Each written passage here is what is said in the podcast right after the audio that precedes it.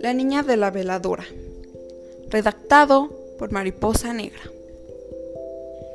Coloqué cámaras en toda mi casa, especialmente en la calle. La noche del jueves pasado no podía dormir. Un viento frío entraba por debajo de la puerta.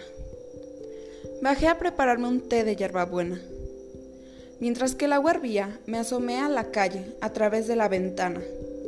Vi a una niña con pijama de vestido largo de color blanco y flores bordadas rosas, sosteniendo una veladora.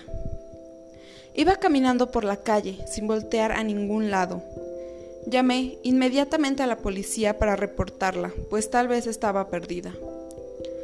Al día siguiente, ninguna niña había sido reportada como desaparecida